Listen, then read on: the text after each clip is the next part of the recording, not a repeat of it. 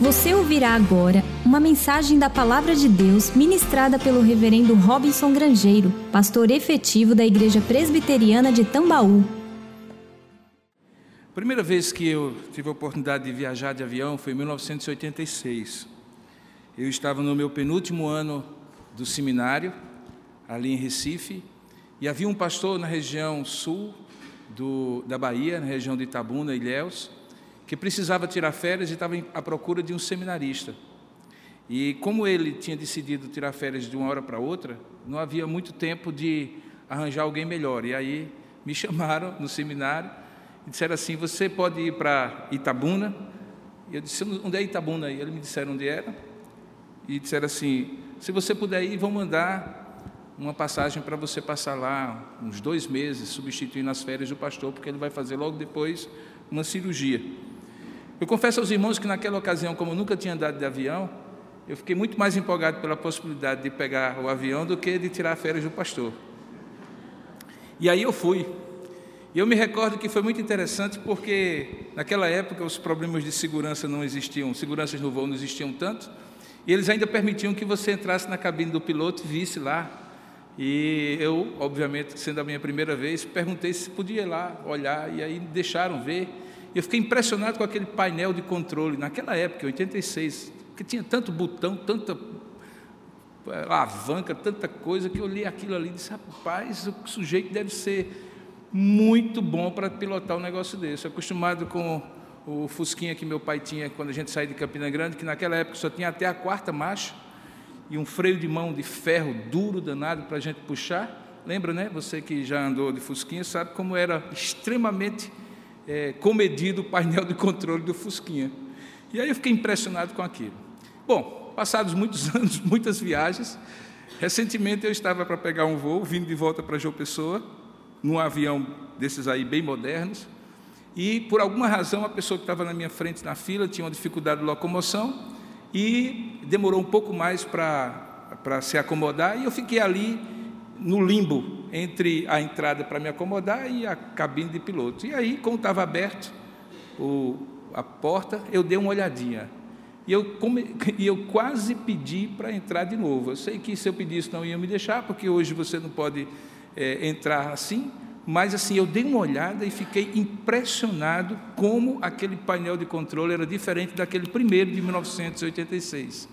Mas o que mais me impressionou não foi porque tudo agora era digital, mas era porque é muito mais simples do que daquela época, com muito menos botões, com muito mais tela, muito mais digital e principalmente uma coisa que tinha lá, que eu não sei bem se era um botão ou se era apenas uma, uma superfície de touchscreen, que permitia que quando você tocasse, a, abrisse a tela maior e todos os comandos ali estavam. E eu vi que tinha um comando lá, e eu perguntei à, aeromoça, lá, o chefe de, de tripulação, é, que, que, comando era aquele lá, porque ele se destacava na tela grande do, do, do, do painel de controle do avião.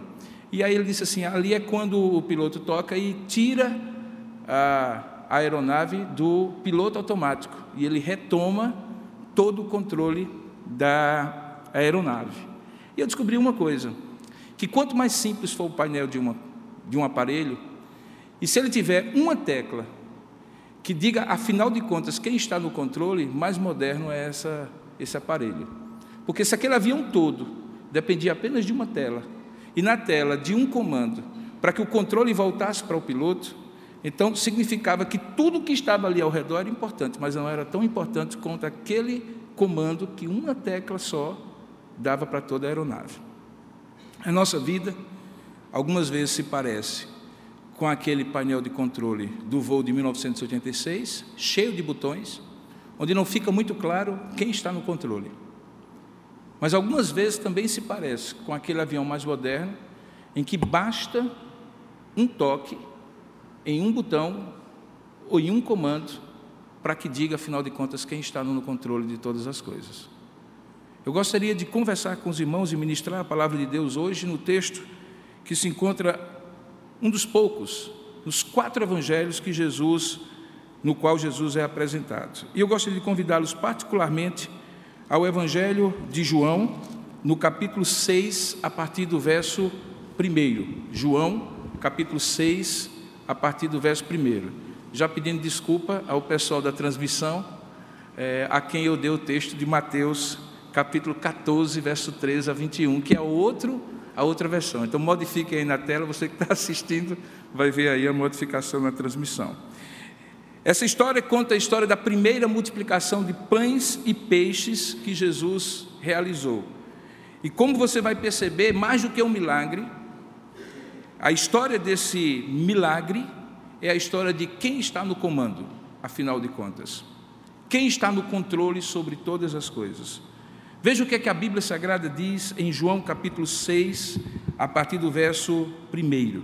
Diz assim: Depois dessas coisas, atravessou Jesus o mar da Galileia, que é o de Tiberíades, e seguia-o numerosa multidão, porque tinham visto os sinais que ele fazia na cura dos enfermos. Então subiu Jesus ao monte e assentou-se ali com os seus discípulos. Ora, a Páscoa, festa dos judeus, estava próxima. Então Jesus, erguendo os olhos e vendo que grande multidão vinha ter com ele, disse a Filipe: Onde compraremos pães para lhes dar a comer? Mas dizia isto para o experimentar, porque ele bem sabia o que estava para fazer.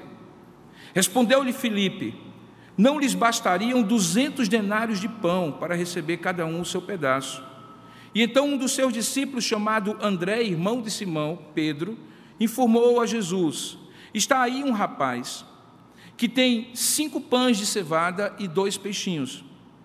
Mas o que é isso para tanta gente? Disse Jesus: Fazei o povo assentar-se, pois havia naquele lugar muita relva. Assentaram-se, pois, os homens em número de quase cinco mil. E então Jesus tomou o pão e, tendo dado graças, distribuiu-os entre eles e também igualmente os peixes, quanto eles queriam. E quando já estavam fartos, disse Jesus aos seus discípulos: Recolhei os pedaços que sobraram para que nada se perca. Assim, pois, o fizeram e quando já estavam fartos, disse Jesus aos seus discípulos: recolheu os pedaços que sobraram para que nada se perca. E assim, pois, o fizeram e encheram doze cestos de pedaços dos cinco pães de cevada que sobraram ao que haviam comido. Vendo, pois, os homens o sinal que Jesus fizera, disse, disseram: Este é verdadeiramente o profeta que devia vir ao mundo. Sabendo, pois, que Jesus estavam para vir, com o intuito de arrebatá-lo e proclamarem rei, retirou-se novamente sozinho para o monte. Que Deus abençoe a sua palavra. Amém. Vamos orar? Ó Deus amado e querido Pai, nós rogamos a tua bênção, a tua graça e a tua iluminação sobre o texto da tua palavra que nós lemos agora para que, ó Deus, esclarecida a nossa mente, possa também o Senhor falar ao nosso coração e nos conduzir para o conhecimento mais profundo da tua palavra, para a transformação da nossa vida pelo evangelho do Senhor, que é o poder de Deus para a salvação de todo aquele que crê. Tira do nosso coração tudo aquilo que possa nos distrair, possa ter feito sobre nós o efeito de nos desviar da tua palavra. Pelo contrário, Traz a nossa mente agora cativa a Ti e fala conosco, Senhor. É o que nós oramos e te agradecemos em nome de Jesus. Amém. Se você prestou bem atenção, esse milagre que nós acabamos de ler, ele é reconhecido pelo evangelista João em dois momentos como um sinal. Tanto é um sinal aquilo que Jesus fez, como é um sinal o reconhecimento daquilo que Jesus provocou ao multiplicar aqueles pães para saciar a fome daquela multidão. A expressão sinal muitas vezes é usada no Novo Testamento para expressar um ato poderoso de Deus. Algumas vezes essa palavra sinal está junto de palavras como milagres e prodígios. O apóstolo Pedro, por exemplo, no capítulo 2, quando ele vai pregar o primeiro evangelho da igreja cristã no Novo Testamento, depois da descida do Pentecostes, do Espírito Santo no dia de Pentecostes, Ele argumenta com aqueles que estavam ali ouvindo e não estavam entendendo, pensando que os discípulos, cheios do Espírito Santo, na verdade estavam embriagados. Ele diz lá em Atos capítulo 2 a seguinte expressão: Varões israelitas, verso 22. Atendei a estas palavras: Jesus o Nazareno, varão aprovado por Deus diante de vós, e aí ele usa a expressão, com milagres, prodígios e sinais, os quais o próprio Deus realizou por intermédio dele entre vós, como vós mesmos sabeis. Essa expressão, milagres, prodígios e sinais, é repetida algumas vezes no livro de Atos e descreve todas as manifestações poderosas, inesperadas de Deus na terra. Na verdade, nós podemos chamar de atos da providência especial de Deus ou atos miraculosos. Nós cremos que Deus opera, opera todas as coisas segundo a sua boa vontade, tanto em atos ordinários de provisão, de direção, de proteção, e muitas vezes imperceptíveis e invisíveis para nós, como também em atos miraculosos, em que ele fere o transcorrer natural dos acontecimentos e opera maravilhas, como que dizendo assim: agora eu vou fazer algo especial para revelar o meu poder, a minha graça, o meu amor, que não está restrito às leis naturais que ele mesmo colocou e que também não fazem parte da sua provisão. Nós chamamos, portanto, de milagres, sinais e prodígios de expressões da providência especial de Deus. São, de fato, expressões para além do esperado. Quando nós voltamos a olhar para o texto, nós entendemos por que, que esse texto é chamado de um grande sinal do Senhor. Antes dele, o Evangelho de João só tinha descrito um outro milagre que tinha sido a cura de um paralítico no capítulo 5, no capítulo anterior. João não é muito dado a expressar os milagres, sinais e prodígios como Marcos, por exemplo, expressa, como Lucas expressa. João normalmente pega um fato, descreve uma doutrina e faz uma aplicação. E no caso do capítulo 6, se você olhar, você vai ver exatamente essa sequência. Ele conta o milagre da multiplicação dos pães, depois ele vai no versículo 22 falar sobre Jesus, o pão da vida, inclusive dando sequência àquela história que ele acabara de contar quando Jesus multiplica os pães. E você então vai ter uma ligação do capítulo 6, que nós lemos, do verso 1 ao verso 15, lá no capítulo 6, no versículo 22 em diante. O que significa esse milagre no meio do ministério de Jesus, naquela que é reconhecida como a segunda Páscoa que ele participa? Você lembra que uma primeira Páscoa já tinha transcorrido, Jesus provavelmente participou de três Páscoas, alguns comentaristas dizem talvez uma quarta Páscoa, e por isso nós dizemos que o ministério de Jesus teve mais ou menos três anos e meio de duração. Nessa segunda Páscoa, diz o texto que Jesus tinha atravessado o mar da Galileia, ele havia deixado seu ministério perto de Jerusalém, na Judéia, no sul de Israel, e agora tinha subido para o mar da Galileia, onde ele realizaria grande parte do seu segundo e do seu terceiro ano, com exceção da última semana, quando ele vai para Jerusalém para a semana da paixão.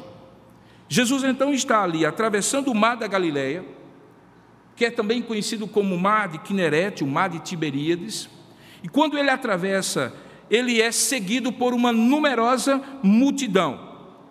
E a numerosa multidão tinha sido atraída, veja aí o verso 2, porque tinham visto os sinais que ele fazia na cura dos enfermos. Então, os sinais já tinham atraído aquela multidão a seguir a Jesus. E, de certa forma, é esta a função didática dos sinais. Os milagres que Deus opera, os prodígios que Deus opera, tanto no passado como no presente, não são um fim em si mesmo. Daí porque fica tão estranho a gente imaginar alguém fazendo uma propaganda de um culto de libertação, de um culto de milagres, de um culto de sinais, de um culto de prodígios. Porque, de fato, os milagres, sinais e prodígios não podem se constituir como a principal razão de nós estarmos próximos de Deus.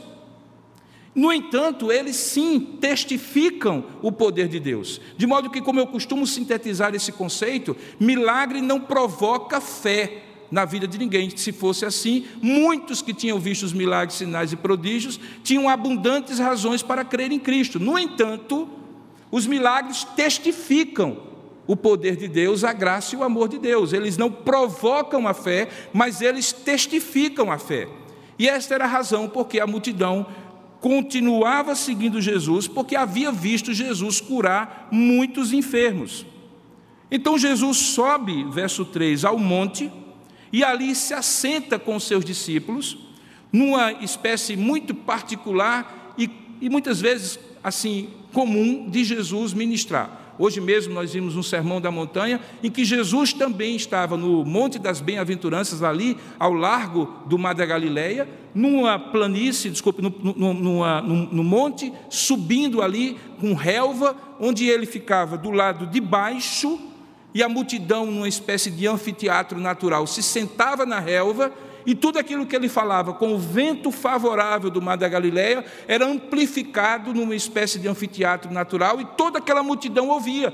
Aqui você repete o mesmo cenário. Jesus sobe ao monte e assenta-se assenta ali com seus discípulos.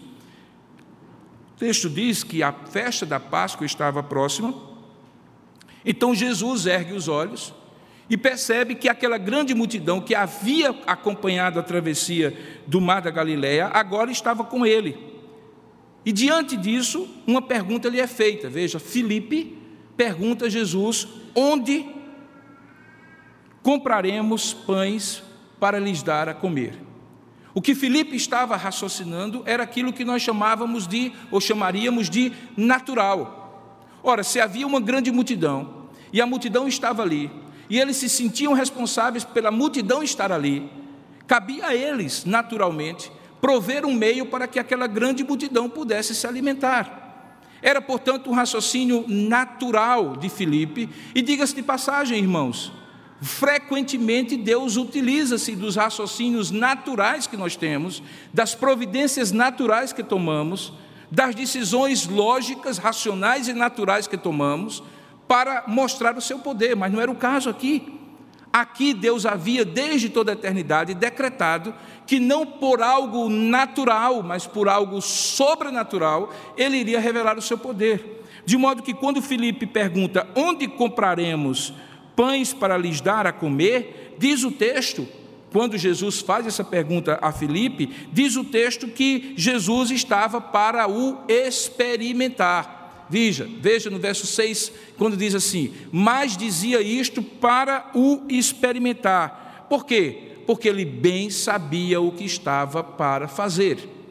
Então Jesus interroga Filipe onde eles haveriam de prover naturalmente a necessidade daquela multidão, como uma forma de teste para que Filipe, então, revelada a sua incapacidade, pudesse entender agora o que Jesus iria fazer ato contínuo.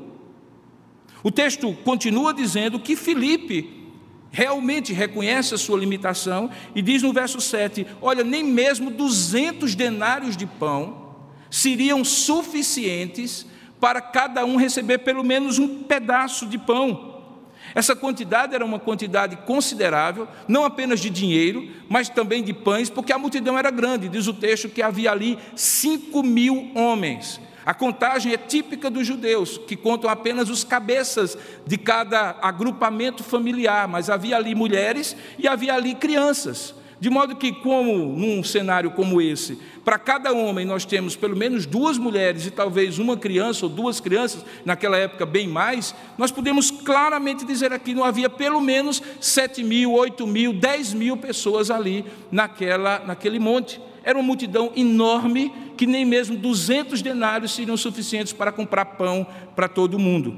E aí, um dos seus discípulos, verso 8, chamado André, o primeiro dos discípulos de Jesus, junto com Pedro, seu irmão, Tiago e João, chega e informa para Jesus novamente uma solução natural. Veja, se eu não tenho dinheiro suficiente para é, alimentar uma multidão de 5 mil pessoas, Diz o texto que André veio com uma ideia, que eu considero que é uma ideia que está saindo do âmbito do natural e começando a talvez crer que algo sobrenatural vai acontecer. Porque olha só o que, que ele diz. Ele diz assim: está aí um rapazinho, um jovem, que tem cinco pães de cevada e dois peixinhos.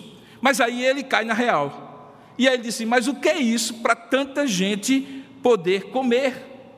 Então ele percebe que é possível, diante dos sinais que Jesus havia feito, que algo pudesse sobrenaturalmente acontecer. No entanto, ele ainda estava preso àquela maneira de fazer uma conta natural. Cinco pães e dois peixinhos não são suficientes para alimentar, às vezes, nenhuma família, quanto mais cinco mil pessoas, ou pelo menos cinco mil homens.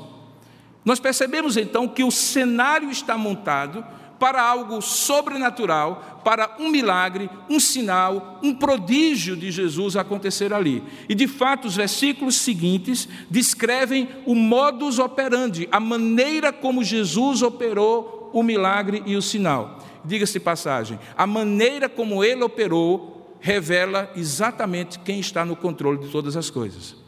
Se o painel de controles tem vários botões e Jesus é apenas um deles, ou se Jesus de fato é aquele, comparativamente de maneira grosseira, o botão que vai fazer com que o controle saia das mãos dos homens para aquele que está de fato no controle de todas as coisas. E eu gostaria de lhes indicar então pelo menos três momentos ou três situações, três aspectos em que Jesus revela e por que, que ele revela esse milagre, esse sinal, esse prodígio. Primeiramente, eu gostaria que você entendesse: a multidão estava ali, por causa da cura dos enfermos. Mas naquela multidão não tinha ninguém doente, e não era essa a necessidade da multidão.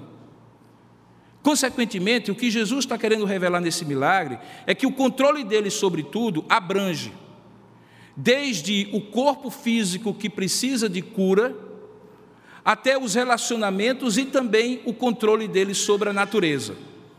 Existem pelo menos dois milagres de Jesus que nada têm a ver com aspectos pessoais e individuais relacionados, por exemplo, a doenças. Porque quando assim o é, normalmente a palavra que ele usa é milagre. Mas quando aquilo que precisa ser feito refere-se ao controle dele sobre a matéria, sobre a natureza, sobre o mar e o vento, quando ele está atravessando o mar da Galileia, e aquela grande tempestade está prestes a fazer aquele barco só sobrar, ali Jesus está estabelecendo o controle dele para além dos indivíduos que precisem, que precisem eventualmente de uma cura, que precisem eventualmente de uma libertação de um demônio ou alguma coisa assim. Jesus, portanto, estabelece esse sinal para demonstrar que o controle dele sobre tudo inclui as forças da natureza e a própria matéria. Ele transforma, por exemplo, a água em vinho, para mostrar que no elemento mais, no, no âmbito, na, na, na, dimensão mais molecular das coisas, ele controla, transformando a molécula de água em alguma coisa que se torna vinho.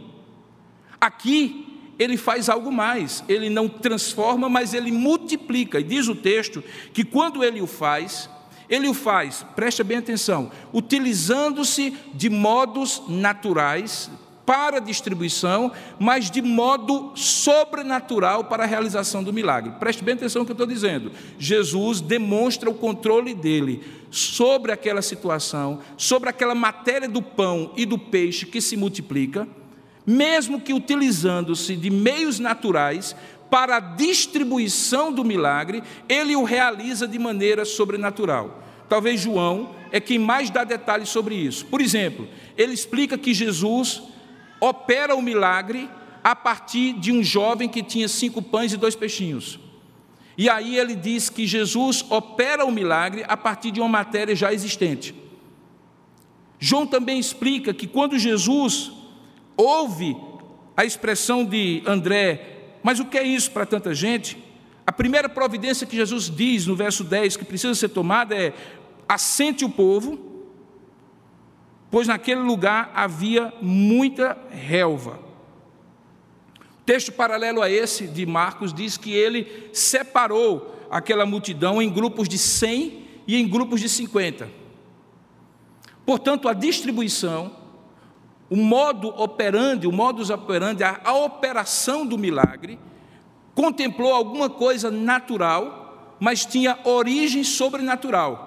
De nada adiantaria, por exemplo, que todo mundo ficasse bem sentadinho, que todo mundo ficasse bem distribuidinho, se Jesus não operasse o milagre. Mas coube a Jesus dizer que o milagre que ele haveria de operar seria distribuído, conhecido e usufruído por todos por meios naturais, porque o povo teria que se organizar, sentar direitinho e dividir-se em grupo. Irmãos, frequentemente Deus faz isso. Eu me lembro que uma das leituras da minha primeira fase de vida cristã, foi um livro chamado E a Bíblia Tinha Razão. E nesse livro há uma tentativa do autor de tornar natural todos os grandes milagres, sinais e prodígios do Antigo Testamento. Então ele vem com explicações do tipo assim: você sabe a, a, o mar vermelho que foi aberto?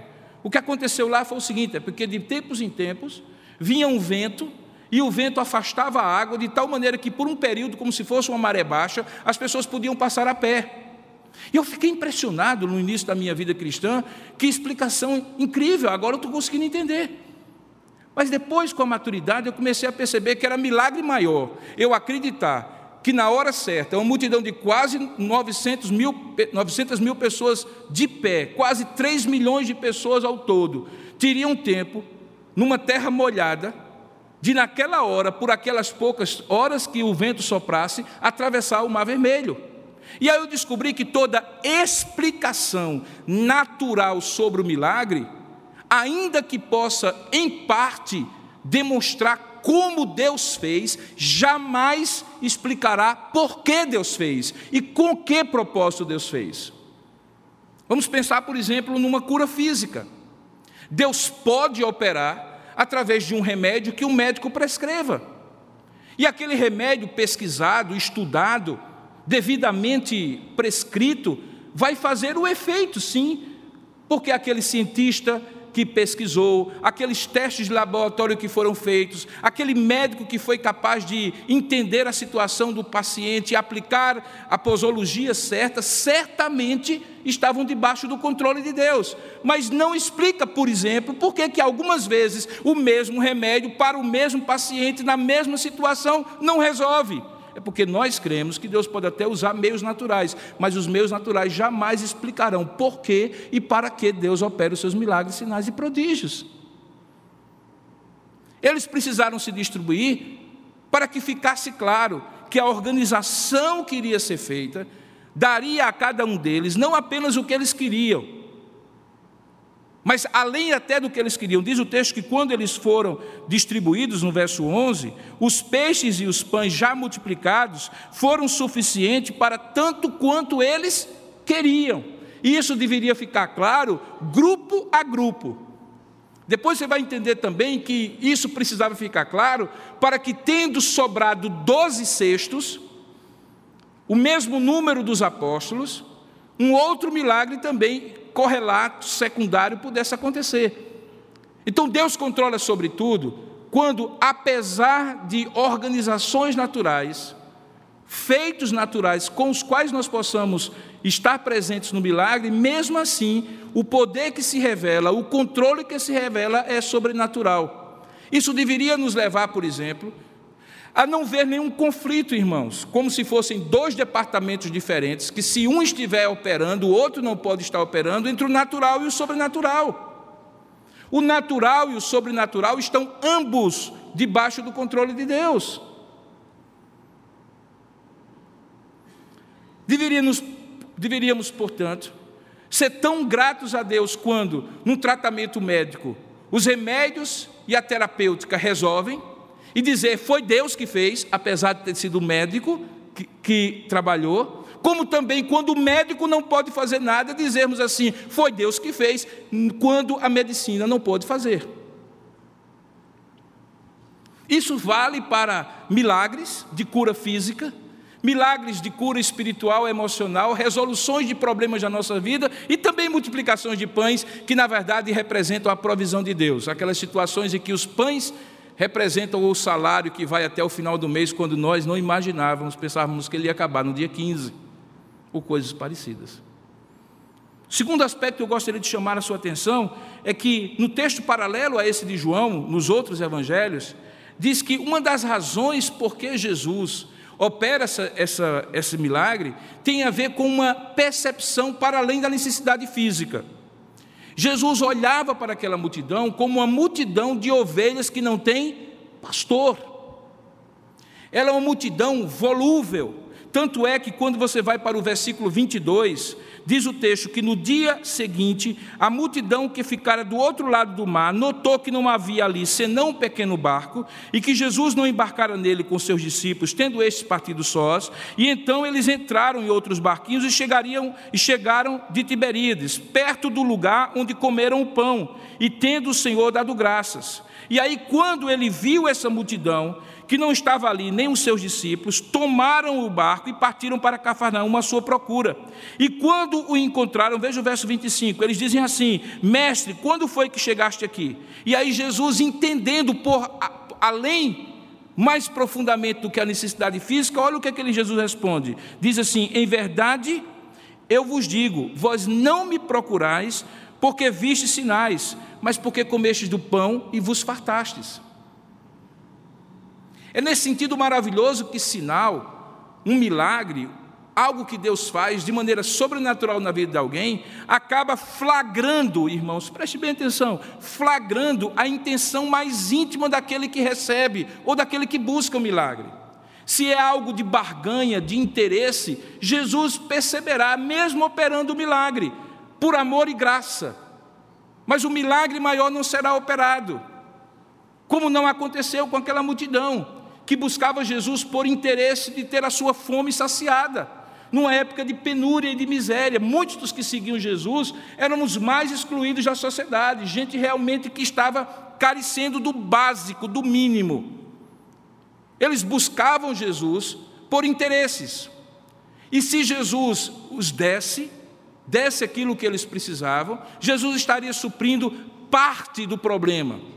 Mas Jesus mostra o seu controle ao perceber que o milagre maior que ele precisa operar na vida dessas pessoas não é de saciar a fome do corpo, mas é saciar a fome da alma.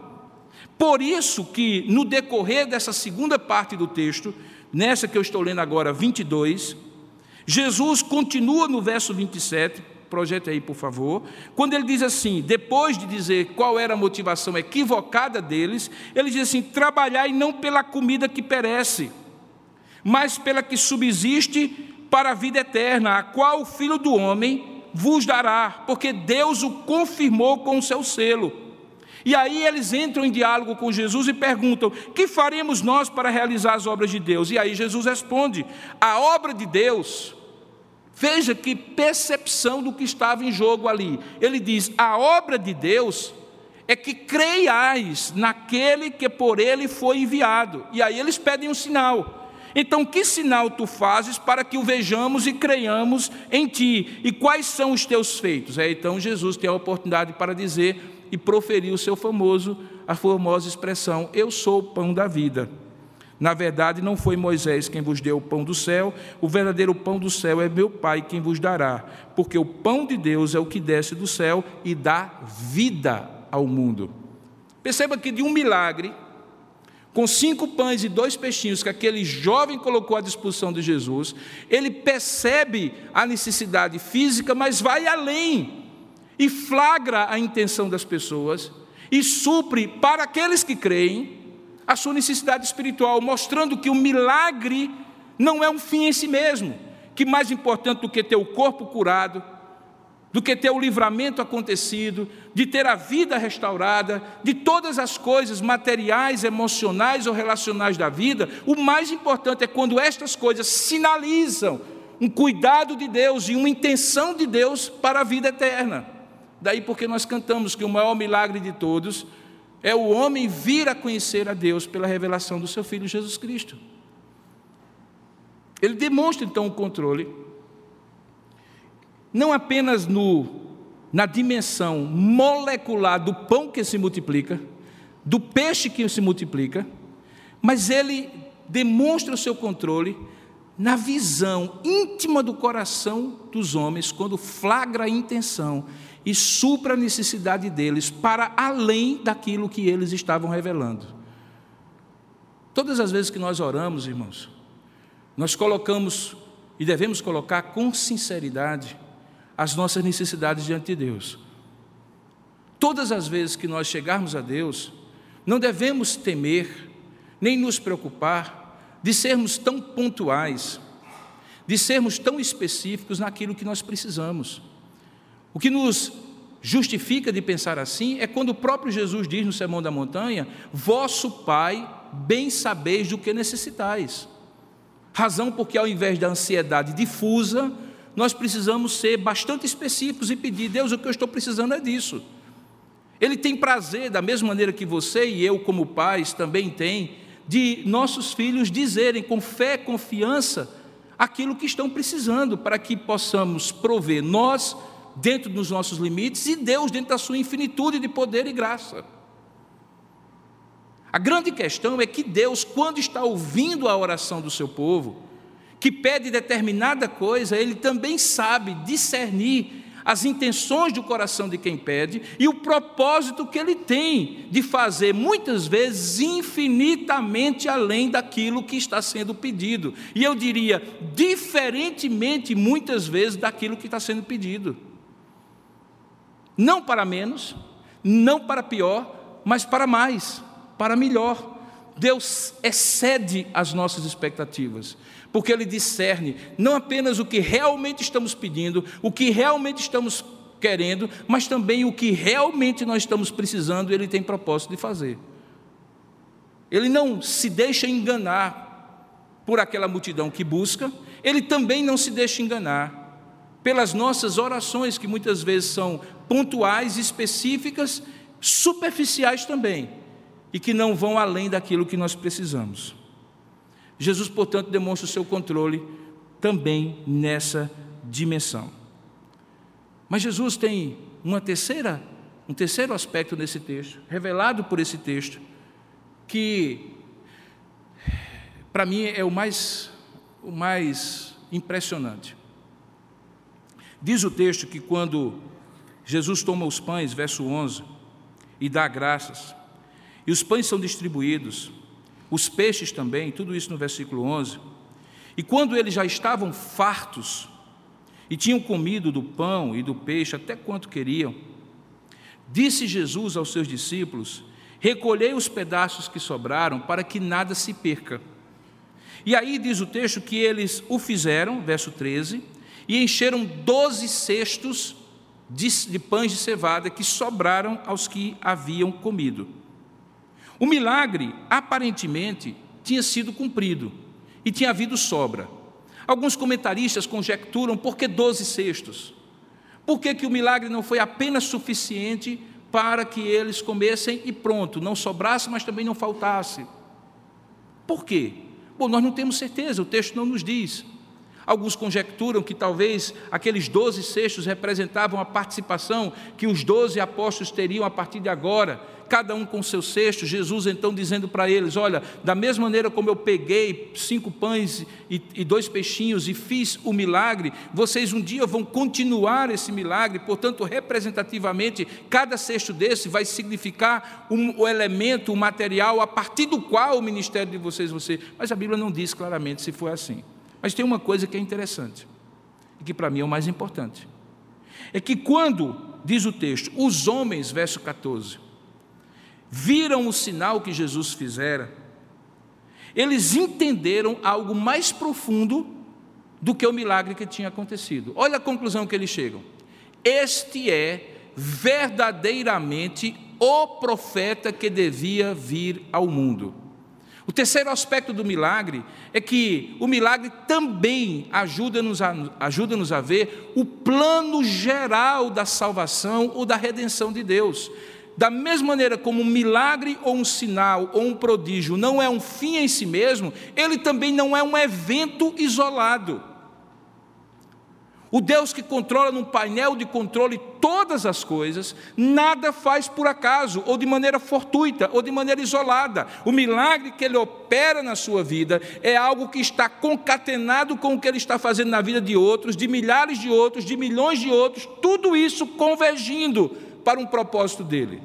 Não se trata apenas de um tabuleiro de xadrez com 64 casas que já é difícil, com a quantidade enorme de possibilidades e de arranjos, controlar aquelas peças.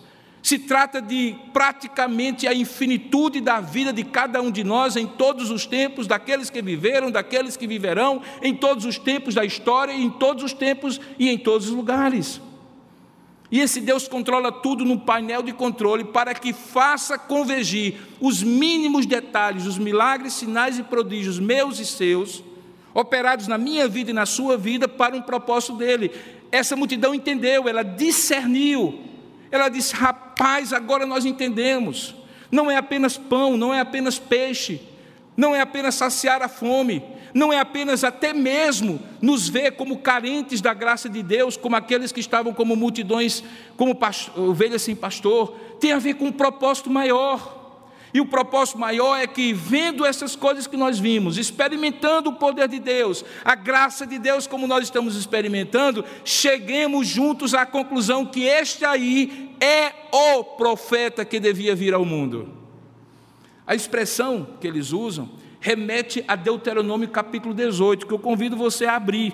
Está lá no Antigo Testamento e que é uma referência a esta figura chamada o profeta que não pode ser confundida com profetas. Alguns profetas, muitos profetas, tantos profetas do Antigo Testamento. Porque enquanto estes profetas eram uns profetas, Deuteronômio 18 tem uma promessa sobre um profeta que seria o profeta de maneira especial.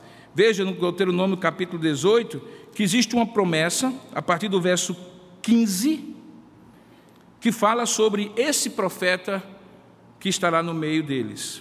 E para você entender melhor o que isso significa, você tem que lembrar que do verso 9 ao versículo 14, anteriores a esse texto de Deuteronômio 18, 15, a lei está falando contra adivinhos e feiticeiros que eles encontrariam na terra, que ele chama de abominações daqueles povos pagãos que estavam na terra prometida. E aí ele diz que não deve haver entre eles o mesmo tipo de prática que eles tinham. Se você olhar qual era a prática, o verso 10 explica: Não se achará entre ti quem faça passar pelo fogo seu filho ou a sua filha, porque, por incrível e absurdo que possa parecer, um dos cultos mais comuns entre os povos pagãos do Antigo Testamento era colocar os filhos em estátuas de bronze fundido, com brasas vivas no seu interior, com os braços flamejantes e depositar sobre eles ao deus Moloque, achando eles que aqueles sacrifícios dos próprios filhos iriam agradar esses falsos deuses.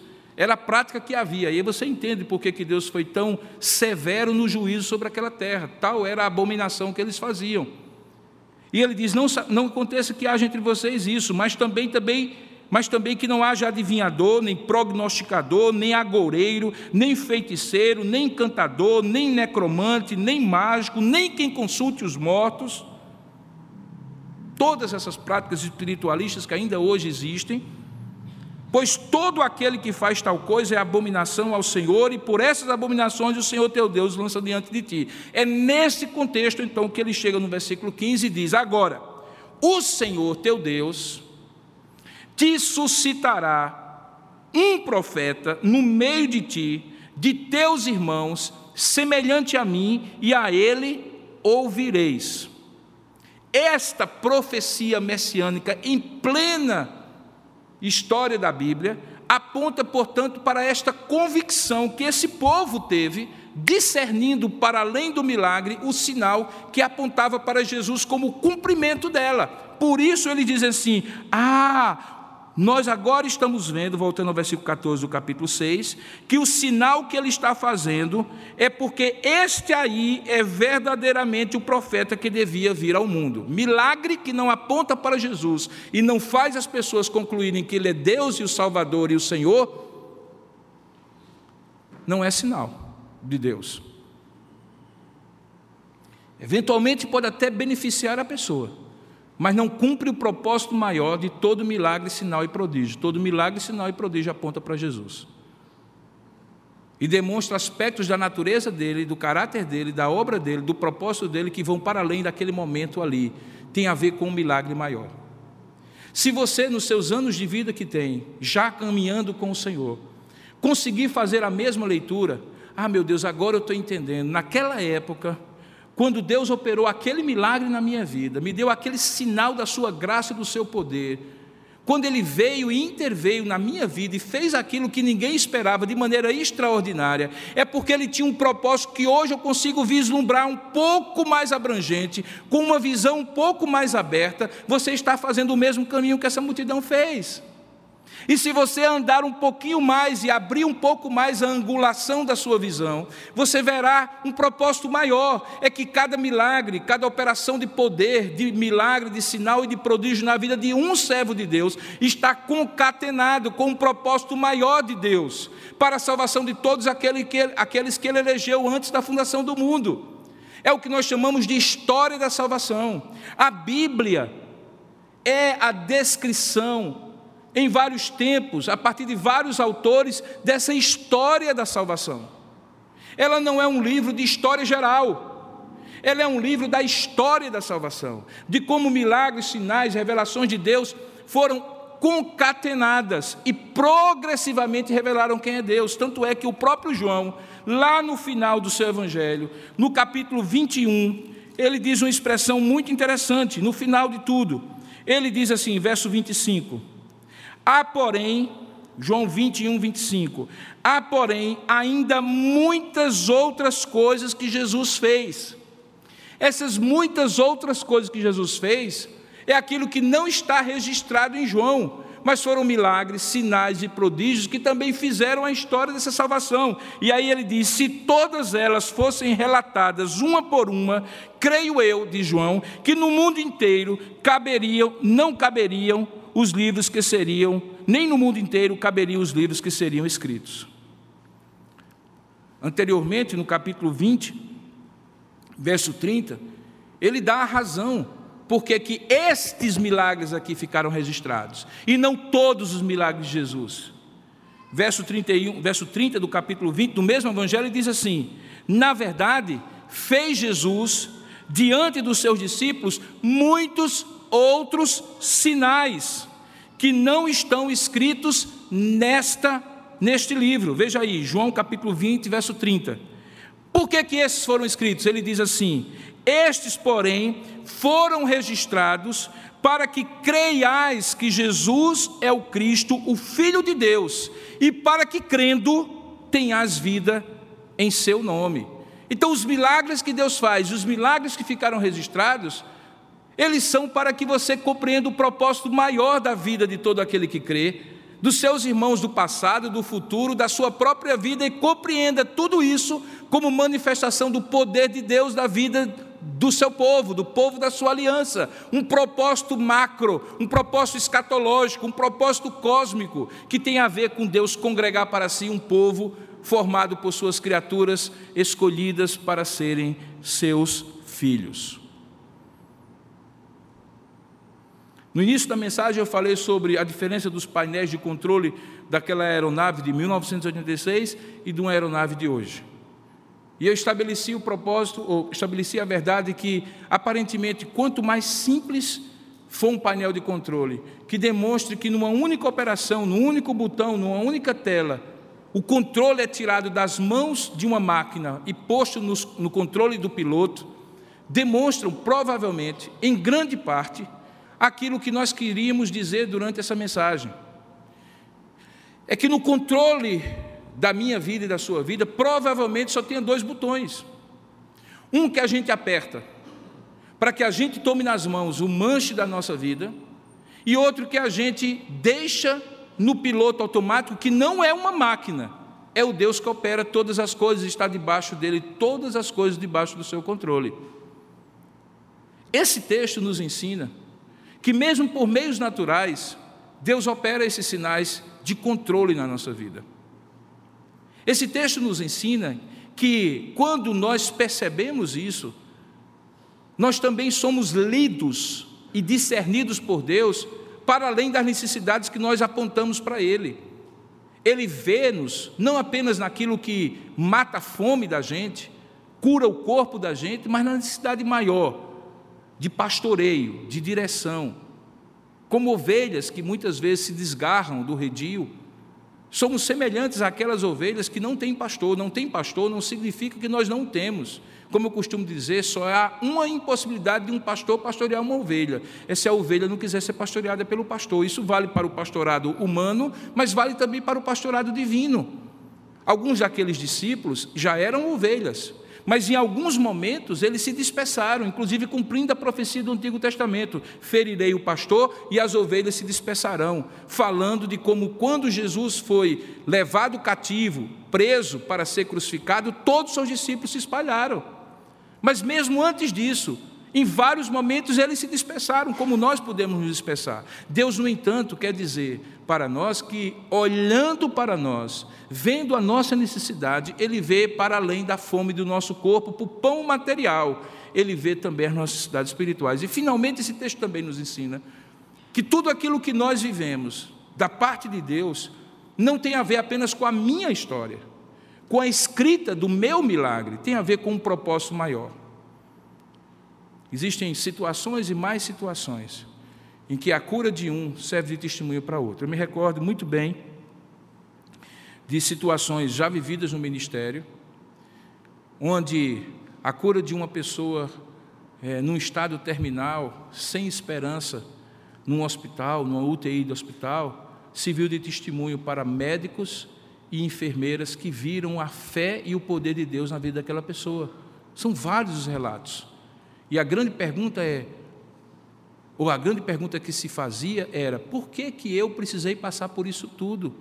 De estar num leito de dor e de sofrimento numa UTI do hospital. E depois a pergunta que se foi feita foi respondida e o propósito foi compreendido. Ah, agora eu entendo por que, eu tive que passar por tudo isso. É para testemunho e salvação daquela pessoa, de modo que aquilo que parece ser dor e sofrimento para você é meio de graça para que aquela pessoa venha conhecer o poder de Deus. Portanto, nada que acontece comigo é fortuito. Deus pode usar a minha vida para abençoar a mim mesmo, para abençoar as pessoas que estão ao meu redor e para abençoar aqueles que eu nem conheço. Deus pode operar milagres, sinais e prodígios na minha vida e na sua vida, porque Ele é o mesmo ontem, hoje e eternamente, para não apenas prover suas necessidades imediatas, e além de suas necessidades imediatas, e ver as necessidades espirituais do seu coração, e mais do que isso, ao operar o milagre, fazer com que você se torne um verdadeiro outdoor daquilo que Deus pode fazer e inspire a fé de outras pessoas para crerem no Senhor Jesus. Como Deus vai fazer, eu não sei. O que Deus vai fazer, eu não sei. Mas eu sei que quando aquelas multidões saíram de casa e ouvindo falar daquele pregador que operava tantos sinais e se viu naquele lugar sem comida, talvez alguns disseram assim: o que é que danado eu estou fazendo aqui? Para que, que eu fui entrar nessa situação? Algumas vezes é assim que acontece na vida de alguns de nós. Mas é justamente nessa situação que o painel de controle aponta e diz assim: não é você que está no controle. Quem está no controle sou eu e vejo o que é que eu vou fazer. Quem sabe é a situação em que você tem se encontrado nesses dias, se perguntando: o que, é que afinal de contas eu estou fazendo nesse deserto, com essa multidão, sem pão, com fome e com necessidades, que ninguém sabe. Para que, que afinal de contas, Deus me, me trouxe até esse momento? Se você está com essas indagações, questões e perguntas, eu espero em Deus que a mensagem de hoje tenha trazido para você conforto e confiança de que você pode sim ver Deus multiplicando cinco pães e dois peixinhos na sua vida, seja qual for a necessidade que você tem. E se você assim crê, e se você assim deseja experimentar, do mesmo Deus que, o mesmo Jesus que, tendo tomado os pães, deu graças e multiplicou, é o mesmo Jesus que está aqui, que pode, diante do Senhor, diante do Deus Pai e diante de nós, fazer aquilo que cada um de nós precisa, segundo a sua vontade. Então, eu lhe convido a se colocar de pé nesse momento e a orar comigo. Eu gostaria de orar com você e por você. Eu não gostaria apenas de que nós orássemos por aquilo que hoje representa para você a fome de corpo, a fome material, o pão e o peixe que você precisa ver multiplicado na sua vida. Eu espero que você tenha percebido que isso também Deus pode fazer. Que na verdade isso é pequeno diante do Deus que pode fazer tudo.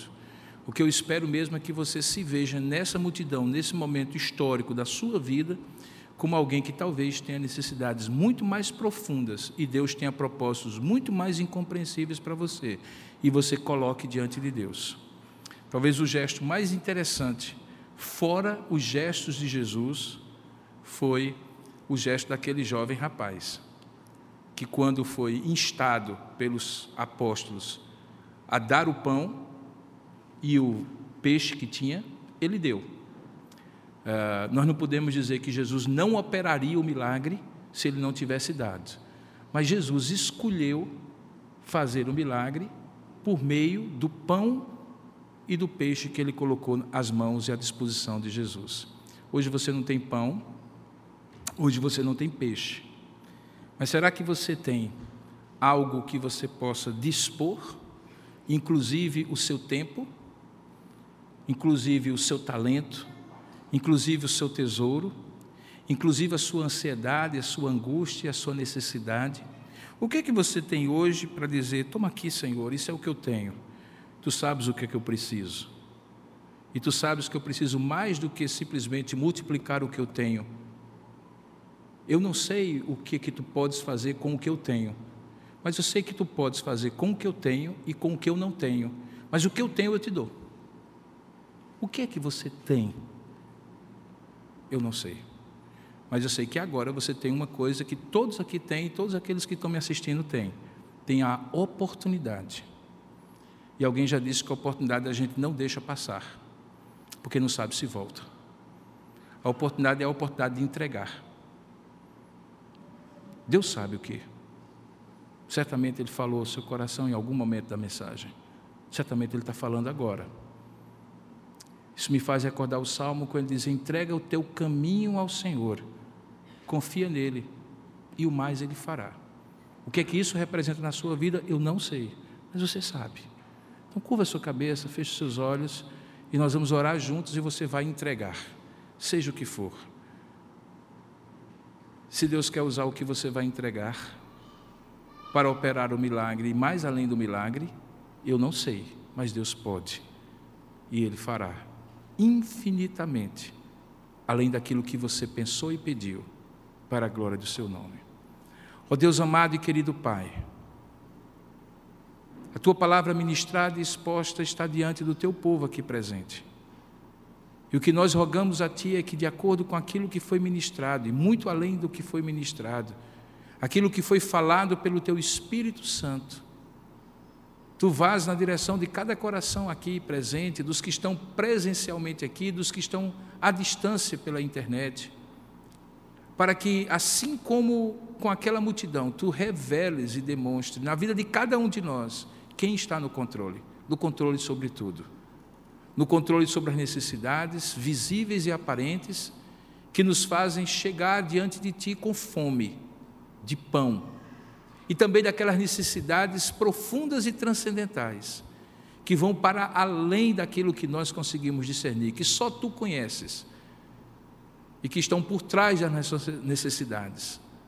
Ó oh Deus, nós também sabemos que tu tens um plano perfeito, um propósito eterno, abrangente, que envolve cada um de nós e a todos nós. E que aquilo que tu fazes na vida de um de nós pode servir para cumprir o propósito que tu tens na vida de toda o teu povo, de toda a tua criação. E é por isso que nós dizemos: eis-nos aqui, Pai. Seja o que for que cada pessoa que está agora te ouvindo, quando a palavra, que estava te ouvindo quando a palavra foi ministrada, seja o que for que tu falaste ao teu povo, segundo a tua palavra, toma agora nas tuas mãos, como aqueles pães e aqueles peixinhos, e opera o milagre, o sinal mas além do milagre material e presente, imediato, o Senhor vá além e faça aquilo como aquela multidão percebeu, que revele a ti como o profeta, como o Senhor, como o Salvador, como o redentor das nossas vidas. para que não estejamos apenas com a barriga cheia, tendo nossas necessidades supridas, mas o nosso espírito repleto da tua graça, reconhecendo em ti o teu poder e a tua perfeita vontade. É assim que nós oramos e te agradecemos. Em nome e para a glória de Jesus. Amém. Você encontrará mensagens como esta, além de outros conteúdos e informações, nos canais oficiais da Igreja Presbiteriana de Tambaú, no Facebook, Instagram e YouTube. Deus abençoe sua vida.